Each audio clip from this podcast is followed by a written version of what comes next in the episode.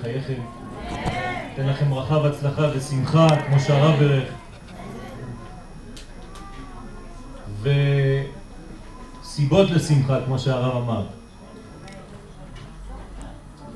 היום כבר שמונה שנים להסתלקותו של הצדיק רבי אשר הפרסי.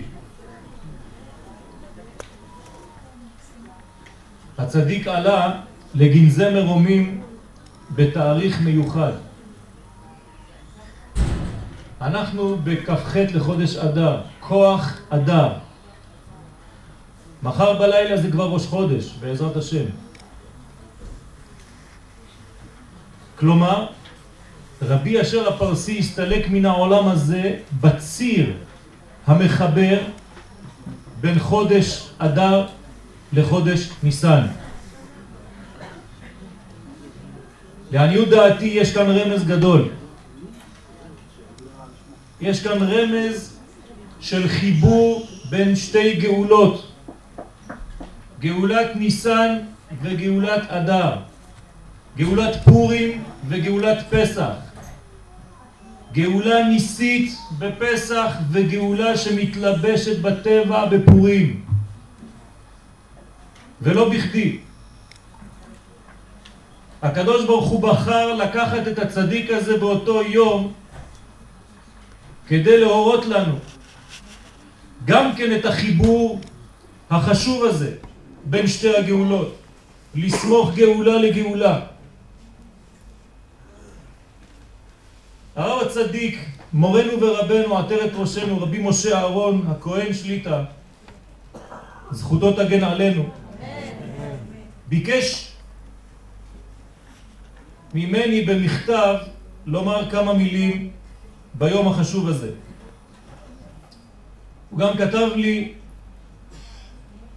להקריא לכם, ואני עוד מעט מקריא לכם את מה שהוא כתב לי. אני גם לא יודע למה זכיתי שיכתוב לי להקריא לכם, אבל זה מה שקורה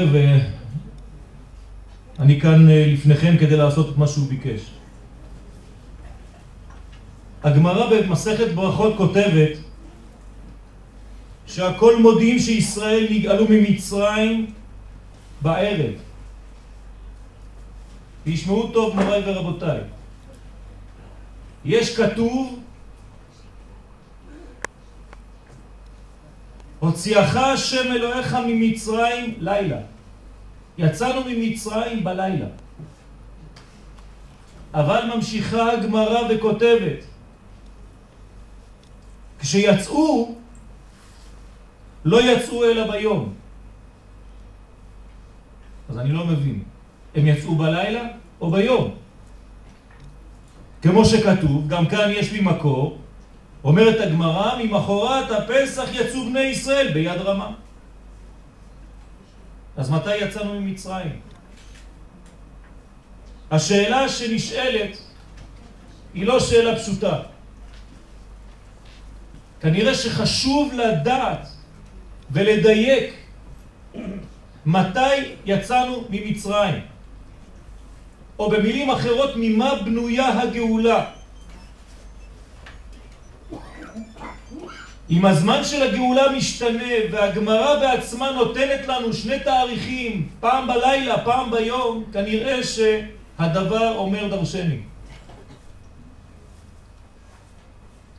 הגמורה ארוכה שמה, אבל היא מסכמת ואומרת, אלא מלמד שהתחילה להם הגאולה מבערב, התחילה הגאולה מבערב.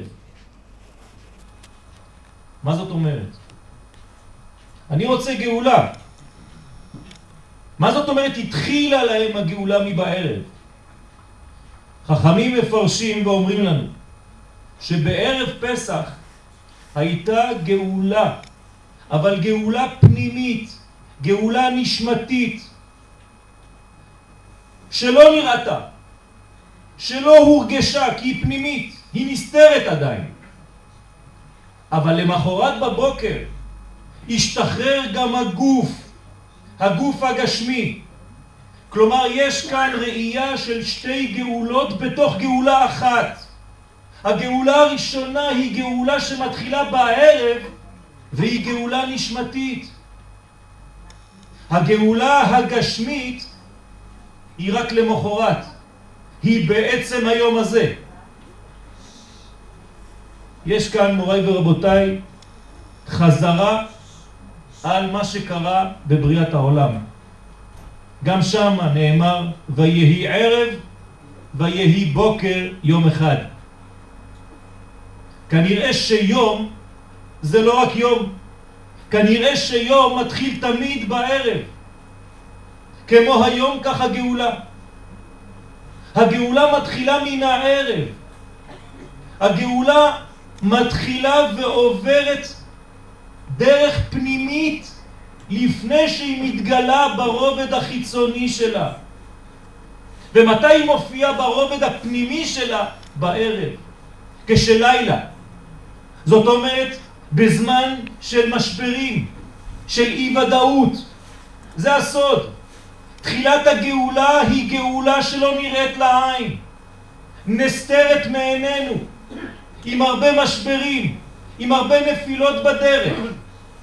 אבל זאת גאולה. זה הלילה שלפני האור הגדול של הבוקר. אנחנו תמיד מצפים לגאולה גשמית, ואנחנו שוכחים שהתהליך מתחיל תמיד מבפנים ויוצא החוצה. כמעה כמעה כמו שאומר הירושלמי. בתהליך הגאולה יש שלב שבו לא רואים כלום, לא רואים ברור. זה בלילה. זה כשעדיין יש ספקות בעולם. האם באמת אנחנו בדור של גאולה? האם באמת אנחנו מצפים לגאולה? תראה מה קורה בחוץ. כאן יש לנו חיזוק מדברי הגמרא בעצמה. אל תזלזל במהלכים כשאתה לא מבין אותם. כי אף על פי שאתה לא מבין אותם, הם נעשים רק ברובד הפנימי, גנוז. שלב הכרחי של ספקות ופחדים. גם בגאולת מצרים, לפני היציאה ממצרים, הייתה מכת חושך. מכת חושך זה לא סתם עוד מכה, זה מכה שהיא בדיוק לפני האור הגדול, ובאופן פרדוקסלי אנחנו כבר לא רואים כלום. הכל חשוך. יש הרבה אנשים שנופלים במכת חושך. כי כבר חושך בעיניים, כבר ייאוש מתגבר חז ושלום. חכמים אומרים שמדרגת 49 שערי תומה זה עדיין, אפשר לצאת מזה. מדרגת החמישים חז ושלום אומרים חכמים זה מדרגת הייאוש, הדיכאון חז ושלום. אסור לנו להיכנס למדרגה הזאת. זוהי תקופה הכרחית שקודמת לגאולה. למרות שמתקדמים, כי מתקדמים לכיוון האור והולכים לכיוון של אור. ישנו שדה של חושך שאנחנו עוברים דרכו באופן הכרחי. כמו המשבר שלפני הלידה. האישה יושבת על המשבר כי היא הולכת להביא ילד לעולם. עם ישראל יושב על המשבר כי עוד מעט יש לידה. והגמרא מדייקת בדבריה.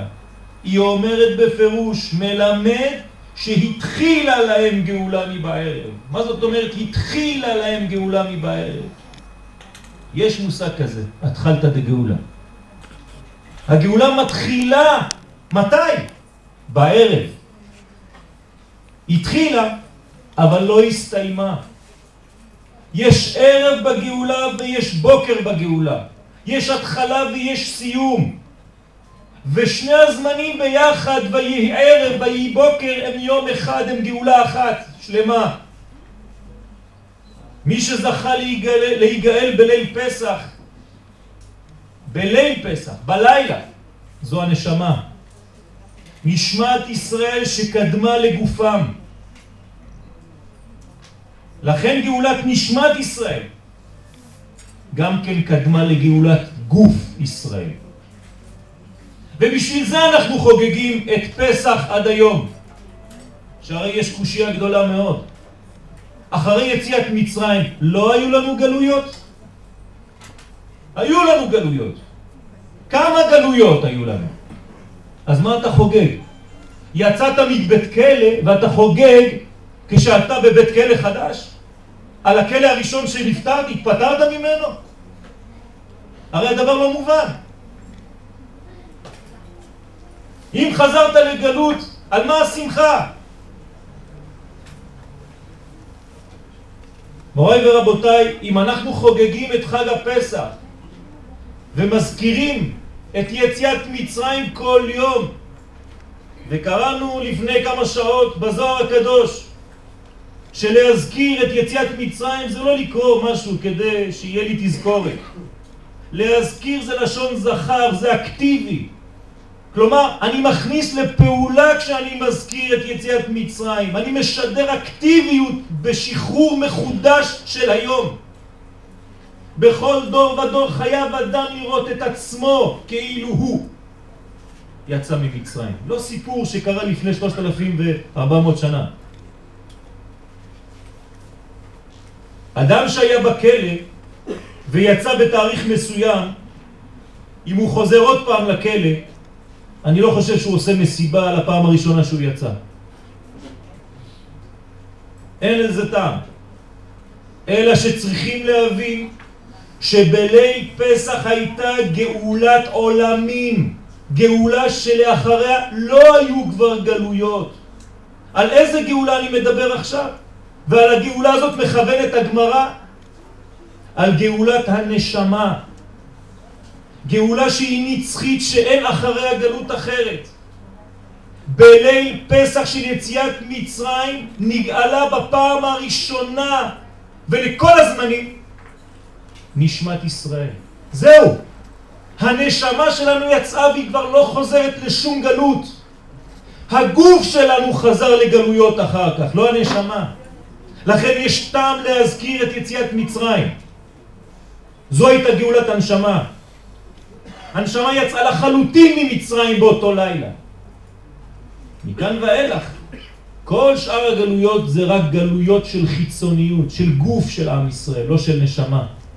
הנשמה שלנו היא כבר חופשית, יצאה לחירות עולמים.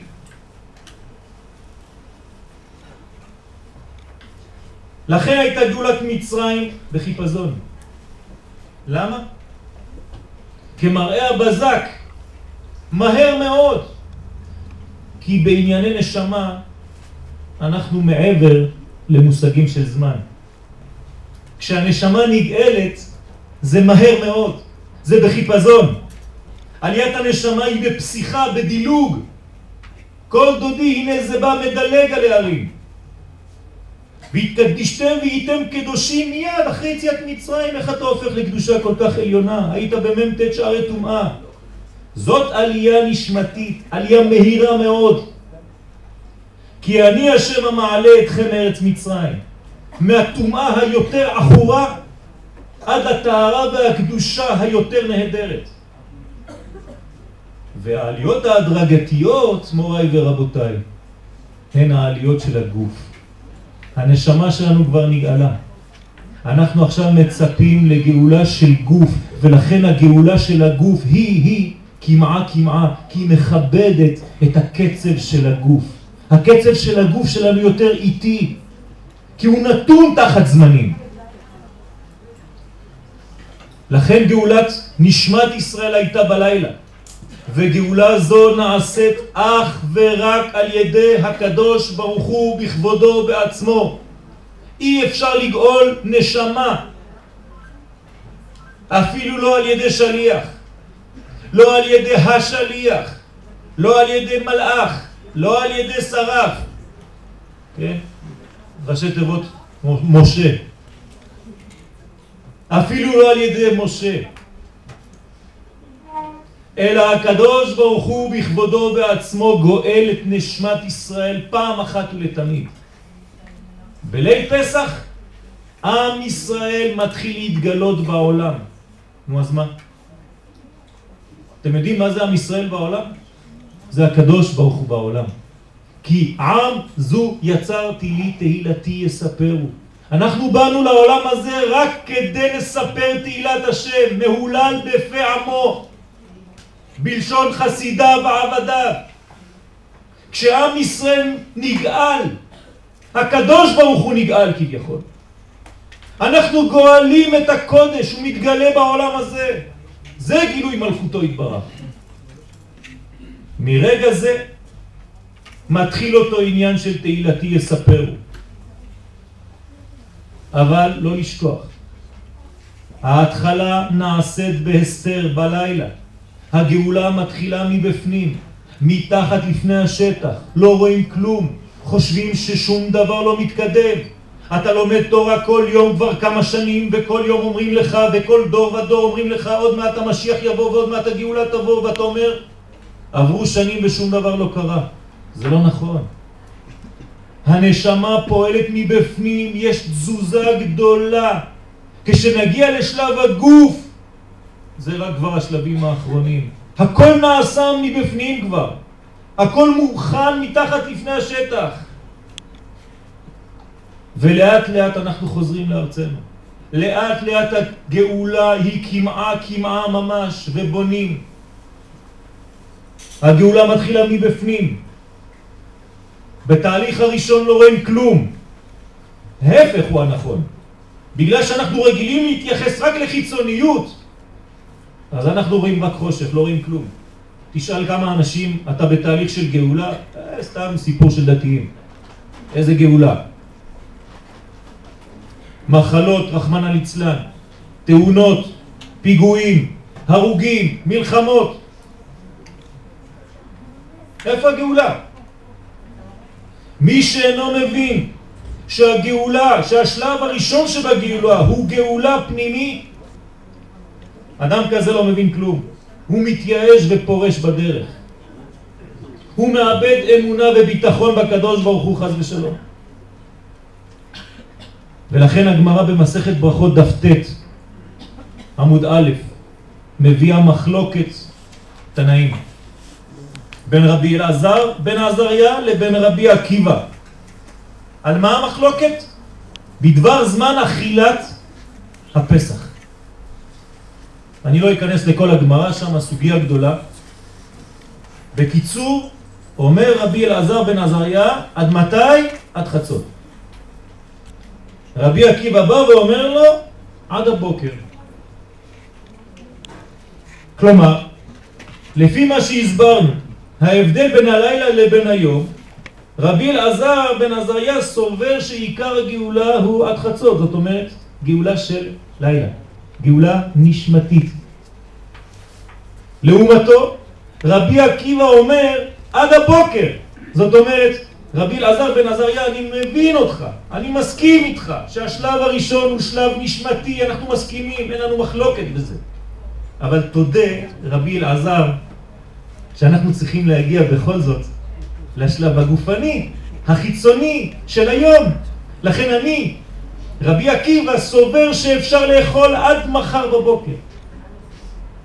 זאת המחלוקת באופן פנימי, בראייה, בזווית פנימית. עכשיו בואו ניכנס להגדה, אני תכף גומר. מה כתוב בהגדה של פסח? פלא, שני התנאים האלה יושבים באותו שולחן. מעשה ברבי אליעזר ורבי יהושע ורבי אלעזר בן עזריה, הנה הוא. ורבי עקיבא, הנה הוא. שניהם יושבים באותו שולחן בליל הסדר. אבל חשבתי שיש מחלוקת ביניהם, איך הם יעשו באותו שולחן כשאחד סובר שצריך לגמור בחצות והשני עד למחרת. היו מסובים בבני ברק. היו מספרים ביציאת מצרים כל אותו הלילה. עד שמה? עד שבאו תלמידיהם ואמרו להם, הגיע זמן קריאת שמה של שחרית. כלומר, רבי אלעזר בן עזריה סבר באותו זמן וקיבל את מי? את ההלכה כרבי עקיבא. הוא באמת ההלכה כרבי עקיבא. רבי אלעזר בן עזריה הולך אצל רבי עקיבא. הוא האורח שלו. הוא מודה ומסכים שצריך לחבר את הגאולה הלילית עם הגאולה היומית, את גאולת הנשמה, עם גאולת הגוף, את גאולת פורים עם גאולת פסח. שתי הגאולות הן חלק שלא, שאי אפשר להפריד בין גאולה גופנית לבין גאולה נשמתית. אמרנו שאומנם הכל מתחיל בנשמה, אבל הכל צריך ומסתיים בגוף, בגאולה הנגלית, הנראית לעין. ובסמוך לזה כתוב, אמיר, אמר רבי אלעזר בן עזריה, הרי אני כבן 70 שנה ולא זכיתי שתאמר יציאת מצרים בלילות. אף פעם לא עשיתי דבר כזה. פעם ראשונה שאני כל הלילה הייתי עם רבי עקיבא, שנאמר למען תזכור יום צאתך מארץ מצרים, לא ליל, יום צאתך מארץ מצרים. זאת אומרת שבסופו של דבר כולם מסכימים שהתחלנו בחושך ומסיימים ביום. חיבור בחינת לילה עם בחינת היום. חיבור בין הספק לבין התקדמות והמשך דרך למרות כל הקשיים וכל המשברים שאנחנו נמצאים בהם. והדברים נכונים, מוריי ורבותיי, לימינו, כי אמנם לא רואים את הגאולה באופן ברור מצד החיצוניות, אבל עלינו להאמין שאנחנו נגאלים בפנימיותנו, ורק אחר כך נעבור לשלב החיצוני. ברשותכם, אקרא לכם את המכתב, אני מבקש תשומת לב לשמוע מה הצדיק, זכיתי לקבל מכתב ממנו בשביל הערב המיוחד הזה. ככה כותב לי הרב, רבי משה אהרון הכהן שליטה. בני היקר, ביום ההילולה בעזרת השם תיתן דברך בכל הקהל. וכן רצוני שתאמר כמה דברים בשבח הצדיק זיכרונו לברכה. רבי אשר הפרסי. רבי אשר זיכרונו לברכה היה מסגף עצמו רק בסיבת הקודש. ואני הקטן הכרתי את רבי אשר כשהיה בא אצלי בטבריה לפני כשלושים שנה וכשהוא בא אצלי בזמן הקיץ החם בטבריה, היה קיץ מאוד חם לפני שלושים שנה בטבריה, היה לובש כמה וכמה מעילים בחום היום. ובחורף היה מצמצם בבגדים כדי לסבול בקור. וגם הלחם שהיה אוכל היה מחכה עד אשר הלחם יהיה ישן. ורק אז היה אוכל אותו גם כן בצער. וכן כל דבר שאכל גרם שלא יהיה בו טעם. ובחורף היה ישן על הרצפה. ואני כמה וכמה פעמים דיברתי על ליבו שיפסיק לענות נפשו וגופו כי ידעתי שזה מזיק בריאותו. אך הוא לא שמע דבריי ובקשתי זאת. ולכן אמרתי לו שאני יודע שהוא לא עשה חטא מימיו ולכן אין בו הדין לעשות הסיגופים הקשים שקיבל על עצמו והוא הצדיק השיב לי הדבר בבכי גדול שמה שקיבל על עצמו הסיגופים לא מפני החטא חז ושלום ולא אבון עשיתי וכל מה שאני עושה זה מפני שמשיח צדקנו סובל כיום. והוא המשיח סובל כל ימיו ונושא על עצמו כל הצרות שיש לעם ישראל. ואני מפני זאת רצוני להקל בייסורי המשיח. בצרות שיש כיום עד הגאולה בקרוב. וזה הדבר ששמעתי מפיו הזכיר לי המעשה בתלמיד רבי יהודה החסיד שגם עשה הדבר הזה. ועכשיו הרב עובר לשלב הברכות. יהי רצון שהקדוש ברוך הוא ישלח הגואל ונזכה לראות הגאולה החשובה לכל עמו ישראל.